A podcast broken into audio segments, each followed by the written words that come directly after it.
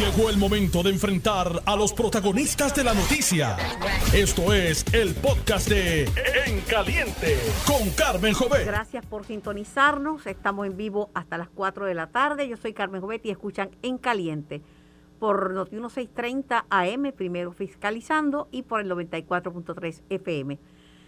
Comienzo la jornada de hoy viernes y más adelante voy a hablar del COVID. El COVID está en una positividad de, superior al, a los 30 y pico largos, a los 35, y dicen los dueños del laboratorio que podría haber un 20% que se ha hecho la prueba en su casa, no lo reportó, eh, y que esta podría estar cerca de los, del 50% la positividad al COVID. Siguen los muertos y siguen los doble dígitos. Hoy creo que anunciaron un total de 10 personas muertas. El gobierno no puede hacerse de seguir haciéndose de la vista larga, como que aquí no pasa nada, eso es normal, no es normal, no es normal. Bueno, listo el proyecto del Senado 693 para ir al Pleno. Me refiero a la versión enmendada de la medida que restringe el aborto y que fue avalada en votación 11 a 4 en la Comisión de Asuntos de Vida y Familia. Tengo en línea para comenzar el análisis al senador progresista William Villafañe. Buenas tardes, eh, senador. Saludos, buenas tardes para ti, Carmen, y buenas tardes para el pueblo de Puerto Rico. Eh, su parecer, porque los médicos están eh, con el poniendo el grito en el cielo, principalmente los ginecólogos y obstetras, con quienes voy a hablar dentro de un ratito, por esa medida en el caso de las víctimas de de violación que después de las 22 semanas, en ausencia de la declaración de un médico o una emergencia clínica, tienen que someterse a un parto prematuro inducido y a la entrega voluntaria. Sí.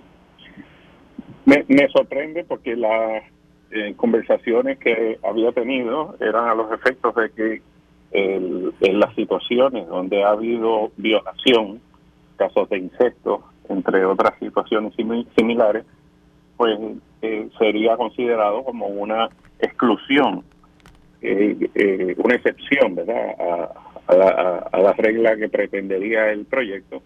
De ser cierto que se ha incluido entonces este tipo de, enmienda, estaría solicitando, ¿verdad?, que, se enmiende y se quite ese tipo de, de requerimiento de la medida, porque no, no hace ningún sentido y aparte de que aquí eh, tenemos que entender que es un procedimiento médico y no podemos estar eh, nosotros entrando ya en materia eh, que corresponde a la práctica de la medicina. Así que debe haber esa diferencia y debe haber el entendimiento de que los legisladores no somos médicos, por lo menos la, la vasta mayoría de los que allí estamos Pregunto. Y por eh, otro lado, de que. Eso, sorprendió, perdón este tipo de situación, pues, es totalmente inaceptable. Eso, esa, esa enmienda, eso se lo sacó de la manga este, la senadora Rodríguez Bebe o cómo salió con eso si no estaba, se había conversado. Desconozco, desconozco si fue sugerencia de alguien en el proceso de vista. Pudo haber sido sugerencia de alguien. Recuerda que hubo cuatro días de vista. Yo no pertenezco a ninguna de las dos comisiones que está evaluando la medida pero sí pudo haber sido alguien porque se recibieron ponencias eh, de personas a favor y en contra y personas que hicieron sus propias proposiciones. Entiendo, he escuchado, no nadie lo puede asegurar, pero he escuchado legisladores decir que creen que en el Pleno, cuando baje para votación, no tiene los votos ese, ese proyecto. Pues, pues, no, no tengo ahora mismo ¿verdad? un conteo que te pueda decir de si los tiene o no los tiene lo que sí entiendo eh, desde mi punto de vista es que eh, de considerarse la medida en el Pleno, eh, no he visto verdad cómo ha sido el resultado final de, ese entirillado, que es el, el, borrador aprobado por la comisión. Una vez lo vea, pues entenderé cuáles son las enmiendas que necesitaría el proyecto para hacer uno viable. Bueno, en otras informaciones, la reforma laboral bajo el proyecto de la reforma laboral, la senadora Rivera Lacen no es muy dada a, entrevistas, ¿verdad? pero se aprobó la, la reforma laboral con enmiendas. ¿Cuál es su sentir? Sí, el, lo que se ha aprobado pues es algo que enmienda verdad la ley vigente y que eh, propone más beneficios para los trabajadores, eh, es más mucho más flexible para la clase trabajadora. Encontramos que en este preciso momento donde hace falta que la gente esté eh, más dispuesta a trabajar, que esté más dispuesta a acceder a los empleos que hay disponibles, pues incentivar el empleo es algo positivo, es algo oportuno. Así que en este preciso momento sí, eh, creo que lo que se está legislando es propicio. Puerto Rico ha sido, ¿verdad? Está en primera plana hoy por, por, violaciones a no informar de la, la, mala calidad del aire, principalmente en lo que respecta al dióxido de azufre. Dicen que esto puede seguir empeorando ya para el mes de diciembre y que podría recibir sanciones federales eh, por el Departamento de Recursos Naturales fallar ante la EPA al no entregar el plan de cumplimiento con estos estándares. Eh, yo estoy seguro que la secretaria interina del departamento está tomando cartas en el asunto y estarán respondiendo a los reclamos del gobierno federal. Eso es una de las acciones que hay que arreglar, que hay que corregir, que hay que cumplir y esperamos que en los próximos meses se esté actuando de manera proactiva para eh, subsanar esa esa violación verdad de, de, las reglas federales. En el tema político, quizás la noticia verdad más importante es la de la visita de los congresistas Grijalba, Ocasio Cortés, Nidia Velázquez, eh, de la de la comisionada residente eh, y la apuesta de Grijalba de que va a aprobar este mes la medida de estatus en el Congreso. Acabamos de tener, ¿verdad? Como eh, las delegaciones de Cámara y Senado del Partido Nuevo Progresista, el gobernador, la comisionada residente, y, ¿verdad? Y, esta delegación de congresistas eh, una reunión en la que escuchamos escuchamos de, ambas partes y eh, veo que hay una firmeza en cuanto a que se tiene que lograr la aprobación de un mecanismo de autodeterminación para Puerto Rico y nosotros estamos totalmente a favor de esto esta medida por consenso que se ha trabajado a nivel congresional es una que provee para que finalmente el pueblo puertorriqueño de este descolonice, salga de, estos más de 500 años de coloniaje eh, y que resulte lo que el pueblo puertorriqueño eh, al final de todo el proceso determine mediante su voto directo. Y, eso es lo que nosotros venimos exigiendo y nosotros verdad estamos convencidos de que luego de ese proceso eh, la estabilidad resultará favorecida y evidentemente la oposición eh, política pues también lo entiende de esa manera. Como un balde de agua fría le ha caído al Partido Popular cuando le preguntaron a Nidia Velázquez que por qué no se incluía la opción del Estado Libre Asociado. Ella indicó que está dispuesta a escuchar las propuestas del sector Estado Librista, pero que siempre y cuando que no sean territoriales y ni coloniales. y, y, es que, ¿verdad? Este, ah, se les ha venido diciendo ya por mucho tiempo. De hecho, en sus propias discusiones internas como partido, han tenido grandes diferencias donde hay muchas personas que lo han venido históricamente repitiendo de que el sistema actual es uno colonial, uno territorial, es evidente por todo lo que ha estado aconteciendo, ha sido así determinado a nivel ejecutivo, a nivel legislativo, a nivel judicial, y, pero han renegado de ello. Llegó el momento. Ahora es que tienen que ir allí al Congreso y decir, pues mira, esta es la alternativa que tenemos, que no sea colonial ni territorial. Aquellos que pretenden que continuemos dentro del sistema territorial y colonial, mira, pues, ya eso. Eso es otro problema. Eso es un problema que no eh, me parece a mí que tiene cabida dentro de la discusión, eh, porque precisamente tú no puedes plantear como una solución el propio problema pero tampoco acogieron esa posición los populares, esa posición de esa posición de, de Nidia Velázquez, no las no aceptaron eso. Pues, pues se quedarán fuera, se autoexcluyen, como se han autoexcluido históricamente de participar en las decisiones más importantes que conciernen a los puertorriqueños, pues de esa misma manera se autoexcluyen de participar entonces de este proceso de colonizador. Gracias, senador, por su tiempo y gracias por su participación en nuestro programa. Cómo no, siempre la orden y bendiciones. Buen fin, fin de semana para usted también. Bueno, los legisladores no son médicos, pero tengo en línea para hablar precisamente de esa enmienda y de lo que representa, ¿verdad? Inducir un, un, parto propiciar un parto prematuro eh, y luego que, que, tiene que ser de forma voluntaria, este, después de las 22 semanas, vamos a hablar, eh, vamos a hablar en, en detalles para recoger el sentir de los profesionales de la salud, de, de, de los médicos principalmente, eh, de los que son ginecólogos y ginecólogas obstetras, que son los que vean con el tema de, de, los partos. Tengo a la doctora Gabriela Rivera, que de hecho está, está de guardia hoy en, en Centro Médico, pero sacó un ratito para conversar con nosotros. Doctora, gracias por su tiempo. Claro que sí, aquí a la orden. Gracias por traerme al programa. Me preocupa muchísimo, eh, y yo he tenido eh, muchos embarazos, ¿verdad? Eh, pero me preocupa muchísimo que personas que no son médicos estén haciendo decisiones que en efecto son médicas. Yo no sé cómo ustedes lo ven. sí, no, claro, definitivamente es algo sumamente preocupante que estén tomando decisiones médicas, ¿verdad? Personas que no son profesionales y que no están entrenados en esto. Y verdad claramente se ha visto verdad la consecuencia de tener personas que no son expertas en el tema tomando decisiones eh, acerca de esto. Eh, y, se nota verdad que, que no son personas que no no no lo viven cada día.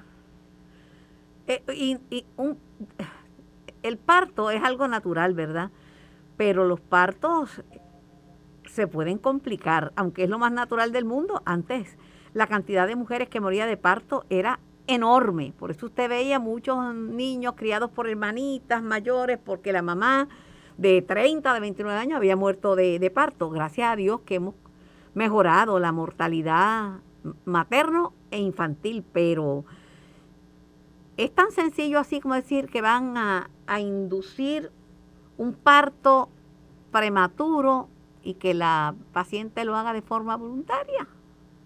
Claro, claro, definitivamente no es lo mismo tener un parto de una manera natural que tener un parto inducido, ¿verdad? Y ahí es que viene el peligro, ¿verdad? Básicamente estaríamos forzando al cuerpo de la mujer eh, a entrar en un proceso que usualmente hace de manera natural, ¿verdad? Y el mismo proceso de inducción es lo que hace que sea aún más riesgoso, ¿verdad? De lo que ya es un parto de manera natural. Eh, así que, ¿verdad? Lo, lo importante aquí es que, ¿verdad? No estamos induciendo algo, estamos provocando algo que el cuerpo no haría de manera natural y ahí entonces se pueden ver las complicaciones. Aparte de esto, ¿verdad? Que esta es la parte más sencilla, lo que acabo de mencionar, es las pacientes que tienen ciertas complicaciones del embarazo eh, que no permiten una inducción de parto, ¿verdad? Y una inducción de parto no es la manera más segura para la paciente, eh, ¿verdad? De, llevar a cabo, ¿verdad? E, e, este parto. básicamente están limitándolas a parir cuando hay muchísimas etiologías y patologías del embarazo que, ¿verdad? Que no permiten que alguien pueda tener un parto vaginal y por lo tanto estaríamos obligando a estas pacientes a tener que hacer una cesárea, eh, ¿verdad? En, un momento prematuro, en donde tiene otros riesgos obstétricos para su futuro, ¿verdad? Y para su fertilidad futura, tanto como para ella, ¿verdad? Así que estas son cosas que el proyecto y la enmienda que hicieron no determina y que pone en peligro definitivamente eh, a la mujer que se ve ante esta situación. Pero además, además de esto, eh, estamos hablando doctora, de, mujeres víctimas de violación, de niñas víctimas de incesto, embarazadas por su papá, su tío, su abuelo, su propio hermano, en fin, este que no quieren ese embarazo desde el día uno. Imagínense ese embarazo, el recuerdo del, del momento más traumático que han vivido en, su vida. Claro, claro. Definitivamente tendrán un impacto psicológico y físico enorme. Eh, que, ¿verdad? parecería ser que, gracias a Dios, mucha gente no entiende el impacto que es, ¿verdad? Porque no lo han tenido que, ¿verdad? Que vivir en carne propia. Pero el impacto realmente es algo, ¿verdad? Muy serio y que puede afectar eh, la vida y la calidad de vida de la mujer eh, en el futuro definitivamente. Estamos en un terreno, en un terreno que está movedizo, como la arena movediza, que en cualquier momento se hunde la gente cuando empieza a caminar sobre esto. Yo, a través de mi vida, he visto muchas complicaciones de en parto, muchas, muchas y de todo tipo. Y, he visto mujeres que en desesperación por estar embarazadas, y sé casos, eh, al ser víctimas de una violación y al ser víctimas de, de incesto, que han hecho, bueno, imagínese una niña de 10 años con un embarazo. Exacto, así mismito. Que han, hecho locuras, han atentado contra su vida por estar en ese en esa circunstancia de estar embarazada y de, un familiar o, o, salir embarazada a consecuencia de una violación, que es una relación sexual a la fuerza. Claro, claro, definitivamente. Y tenemos que tener en mente que muchas de estas pacientes, ¿verdad?, eh, son de pacientes de escasos recursos. O sea que el tener este trauma, ¿verdad?, este efecto psicológico a, su psiquis, eh, ¿verdad?, por motivos de, de su pobreza, de sus escasos recursos, ya que son vulnerables por eso de por sí, ¿verdad? Quizás estas pacientes tampoco puedan eh, recibir el tratamiento psicológico que ameritan para que ellas luego puedan continuar con una vida, ¿verdad? Más o menos normal, ¿verdad? Dentro de todo. Así que definitivamente estamos poniendo también a la población de escasos recursos más vulnerable aún con, con esta enmienda que están tratando de, de ¿verdad? De, pasar. Yo he hablado con varios ginecólogos obstetras en, en la mañana de hoy. No sé si usted ha hablado con compañeros y compañeras y tienen el mismo sentir suyo o ven con buenos ojos esta medida. Claro, no, definitivamente no tan solo somos los ginecólogos obstetras, ¿verdad? Sino que los neonatólogos también, eh, que, ¿verdad? Que han compartido conmigo, que he tenido el placer de trabajar con ellos, no están de acuerdo con esta enmienda. Este, ¿verdad? Obviamente no puedo hablar por todos los ginecólogos obstetras de Puerto Rico, pero sí en cuanto a los que me rodean a mí, eh, definitivamente no estamos de acuerdo con esta medida en lo absoluto. Originalmente esa medida, doctora, no iba a tener ni siquiera vistas públicas. Ante la presión mediática de que se discutiera, de que se trajeran expertos, porque la clase médica, recuerdo la ponencia del doctor Víctor Ramos, que decía que estaban criminalizando la medicina, porque criminalizaban a la mujer que se hacía el aborto y, y al médico que se lo practicaba también. Pero desde el día uno no iba a haber vistas, pero cuando iba, hubo vistas, pues se presentaron diferentes voces con diferentes ¿verdad? puntos de vista en torno a, esta, a este particular. ¿Qué, se, ¿qué se puede hacer? Le pregunto. ¿Qué se podría hacer en cuanto a, la medida o a, la, a la medida? Definitivamente, bueno, primero que todo, mi recomendación a ellos es que se orienten con un profesional médico, con un obstetra, un ginecólogo, un neonatólogo, que son quienes reciben estos bebés, que ellos están obligando a inducir, ¿verdad? Bebés que son prematuros, que, eh, ¿verdad? La, la supervivencia en Puerto Rico es mínima. Eh, y que definitivamente antes de tomar estas medidas estén orientados de la parte médica, de la parte, y eso va con cualquier medida no solamente médica, sino de, en, cualquier entorno político, ¿verdad? Algo que está fuera de tu expertise, tienes que discutirlo con los expertos precisamente. Lo que pasa es que eh, los autores de la medida piensan que desde el momento de la concepción ya eso es un bebé. Lo, lo conceptúan un niño, un niño que no ha nacido, pero no lo conceptúan un feto, no lo conceptúan un niño que, que no ha nacido y por eso es que eh, están interesados en que el Estado preserve la vida de ese niño que no ha nacido, porque así lo definen. Claro, claro, sí, y definitivamente eh, están incorrectos eh, en cuanto a ese término, ¿verdad? Se, se ha visto a través de, de años, décadas de práctica médica que eso no es así, ¿verdad? Este, simplemente son células que se van replicando, pero que no equivalen a lo que es un niño, ¿verdad? Un niño es una persona que pueda tener, eh, pueda nacer saludable, que tenga una calidad de vida, ¿verdad?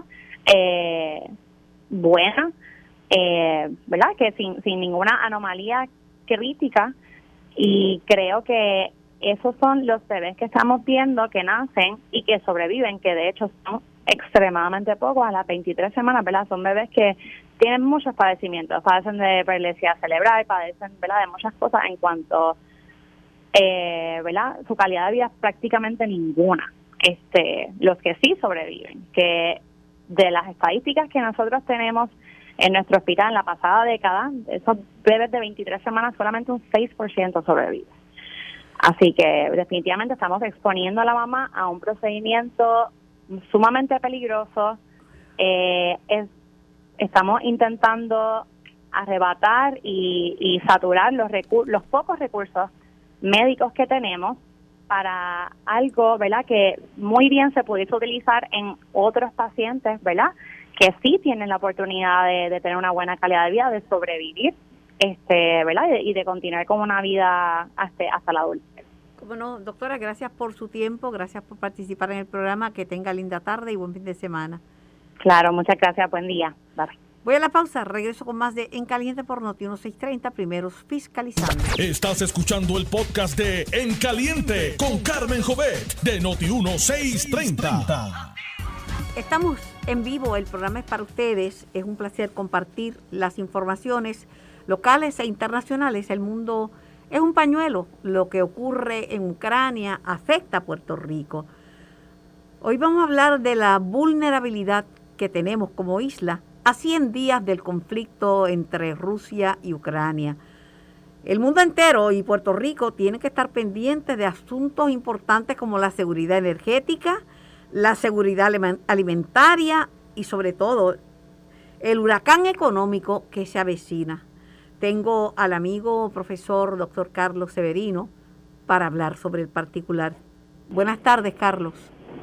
Muy buenas tardes, Carmen. Saludos a toda la radio audiencia y a ti también, grato en conversar contigo. Si no estás eh, seguro o no estás de acuerdo con alguna aseveración que haya hecho, me puedes corregir, que tú sabes que lo mío es aprender. Eh, seguro, no, no, tranquila. Eh, eh, no escuché el segmento previo, así que no, no lo sé. Bueno, lo que he dicho es que el mundo es tan pequeño que la vulnerabilidad de nosotros los puertorriqueños y de esta isla y del mundo está en precario a 100 días del conflicto. El presidente ah, Biden... estoy totalmente de acuerdo con eso. totalmente, es totalmente correcto, Carmen. La gente se está preparando, ¿verdad?, para los huracanes, pero esto es un huracán serio, el de la, el de la guerra es la seguridad energética, porque ya tú sabes, la gente no puede comprar el, petróleo. Eh, la Autoridad de Energía Eléctrica está mirando para el techo, no saben qué hacer ante el costo del crudo, el costo del gas natural y los puertorriqueños vueltos locos y sin idea con el costo de la gasolina.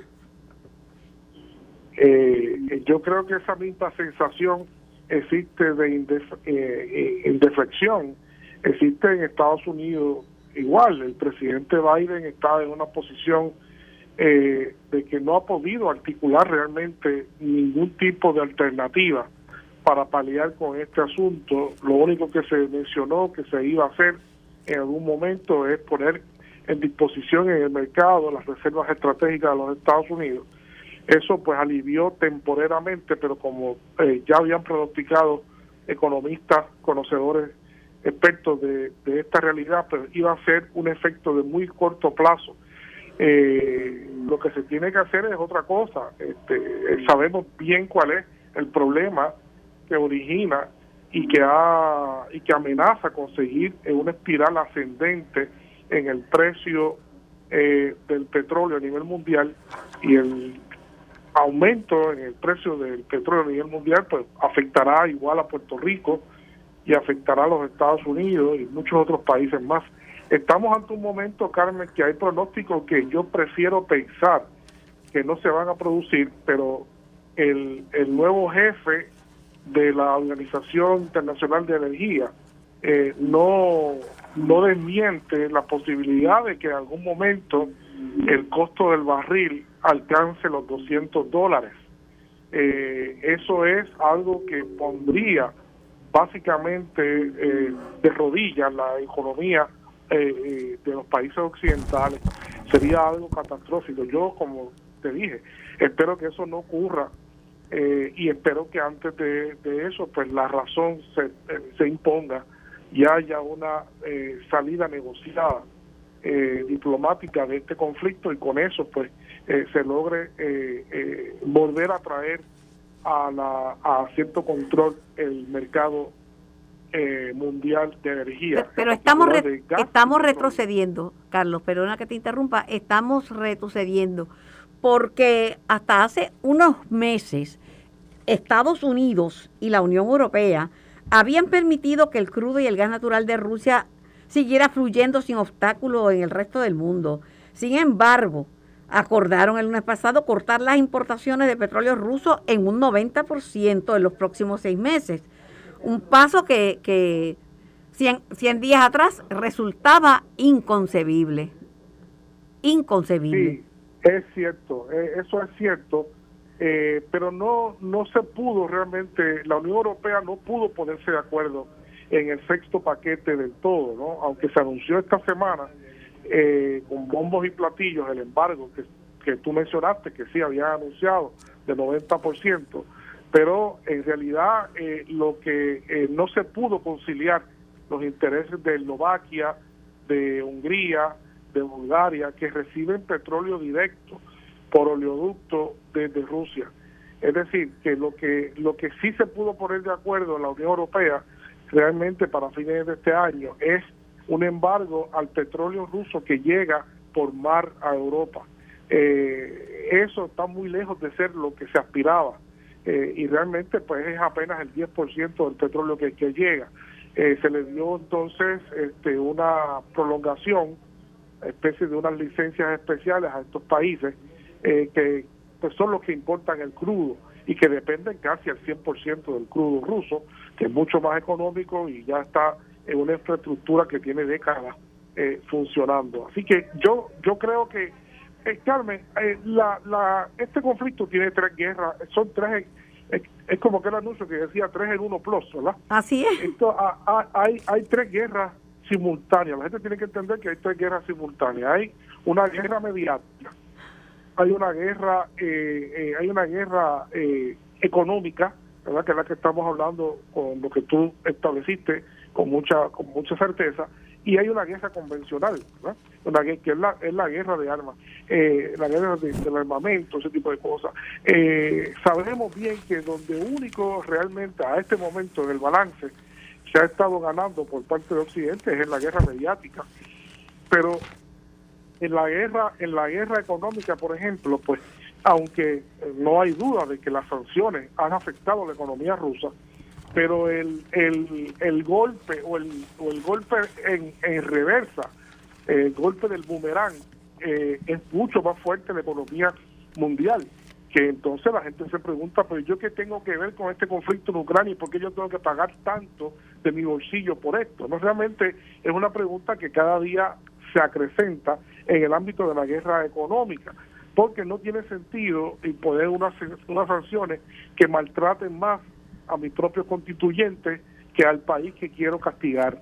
Y entonces, eh, como, como, como si fuera eso poco, en la guerra convencional, ya los propios medios, grandes medios de comunicación como el New York Times y el Washington Post han comenzado a establecer claramente que, que no hay forma de ganar convencionalmente esa guerra a menos a menos que el conflicto escale a menos que el conflicto escale pero de la manera en cómo está dispuesto eh, la composición armamentística rusa versus la ucraniana realmente a, pesar del suministro de armas que ha habido realmente en términos cualitativos todavía Rusia sigue siendo mucho peor claro lo que mucho más fuerte pero el suministro de armas lo que va a hacer es dilatar el conflicto eh, hacerlo, prolongarlo más.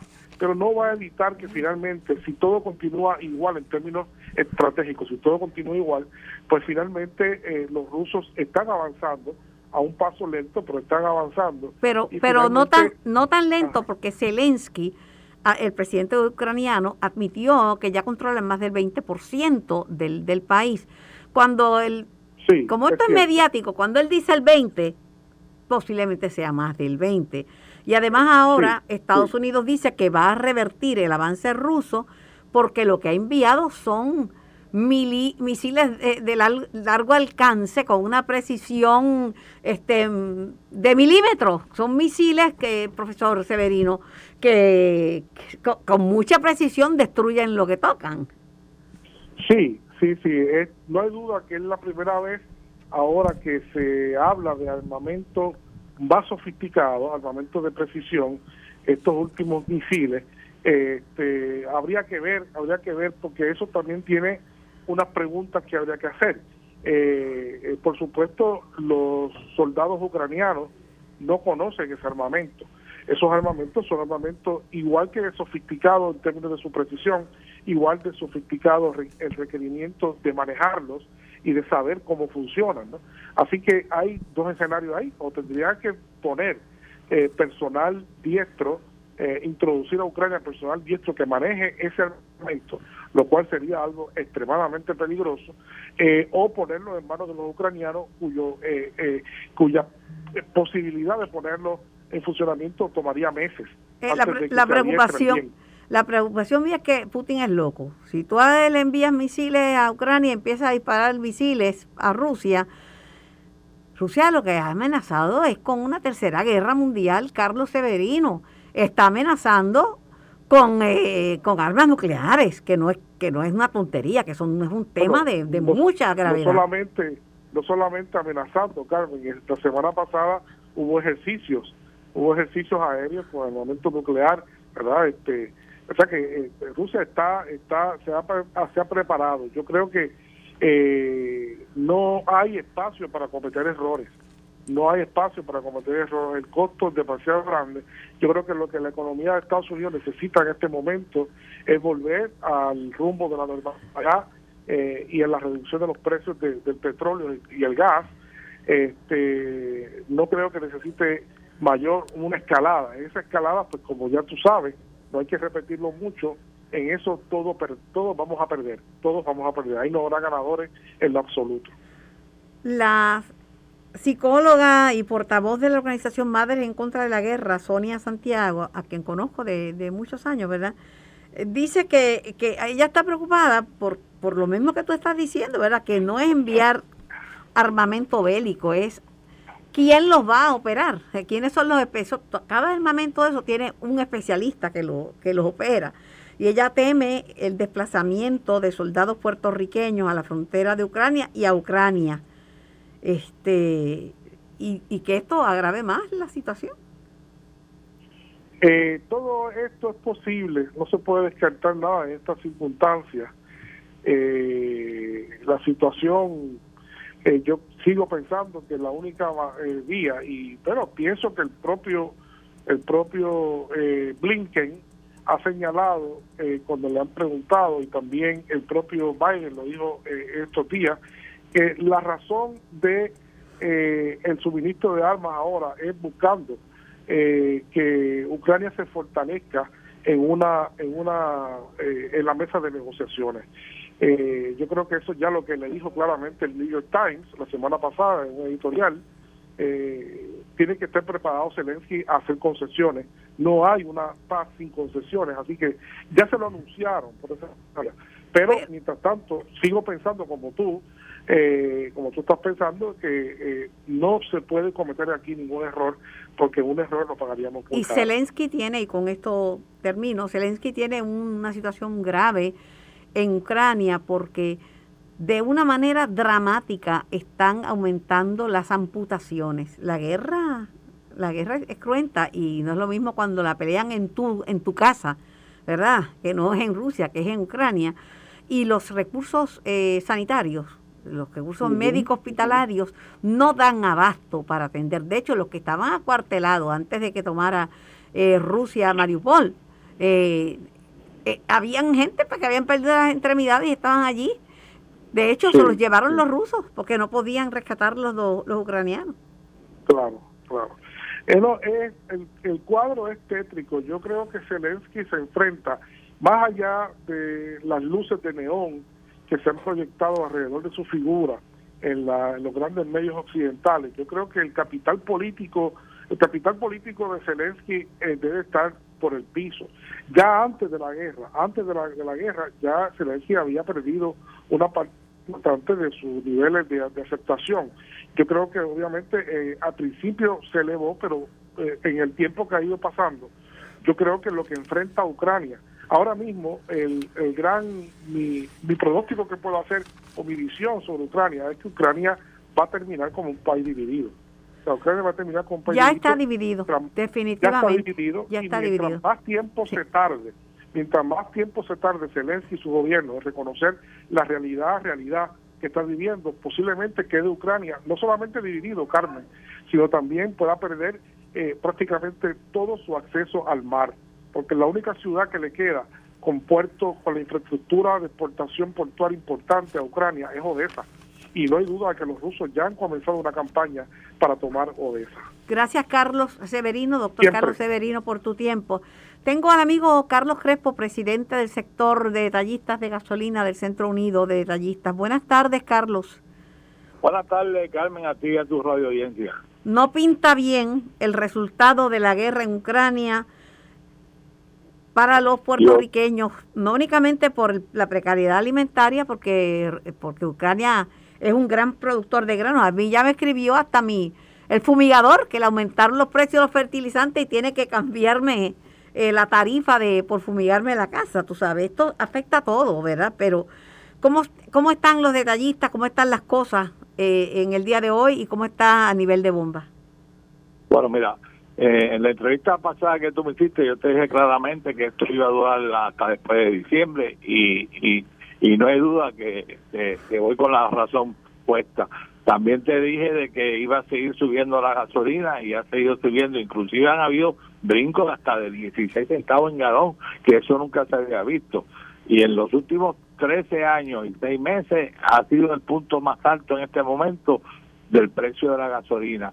Y, y estamos hablando de que estamos en un 69, un 70% más que el año pasado. O sea que que ahorita esto se va a reparar un 80% y la verdad, oye, a mí me da pena con la gente, la gente eh, no puede llenar los tanques porque si no, no le da para otra cosa y, y la comida y eh, eh, igual que te dijo el exterminador, pues a mí me dijo el jardinero, mira, te voy a tener que subir la, la, tarifa de, del patio porque es que con la gasolina no se puede.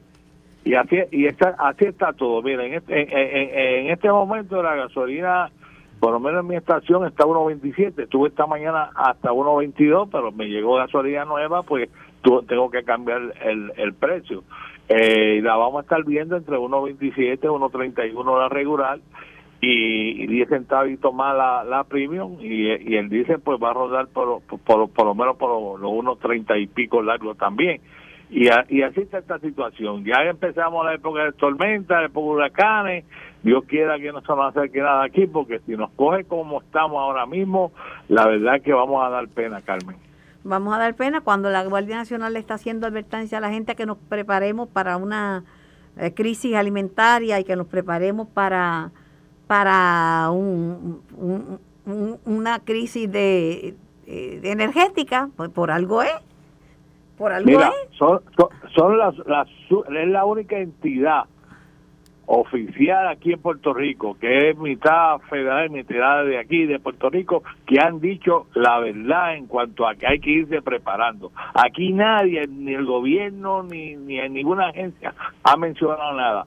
Esta gente son los únicos y yo le creo fielmente porque el general Reyes va a todas esas actividades de orientación a los Estados Unidos porque eh, eh, en los Estados Unidos se está preparando todo el mundo y aquí no nos estamos preparando.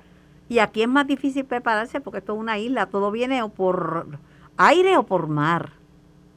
Y por filtración en este momento. Hay muchas góndolas vacías, eh, eh, las piezas están escaseando, eh, los pedidos tardan, lo que llegaban de un ley ahora, ahora tarda tres y cuatro semanas y a veces ni lo hay.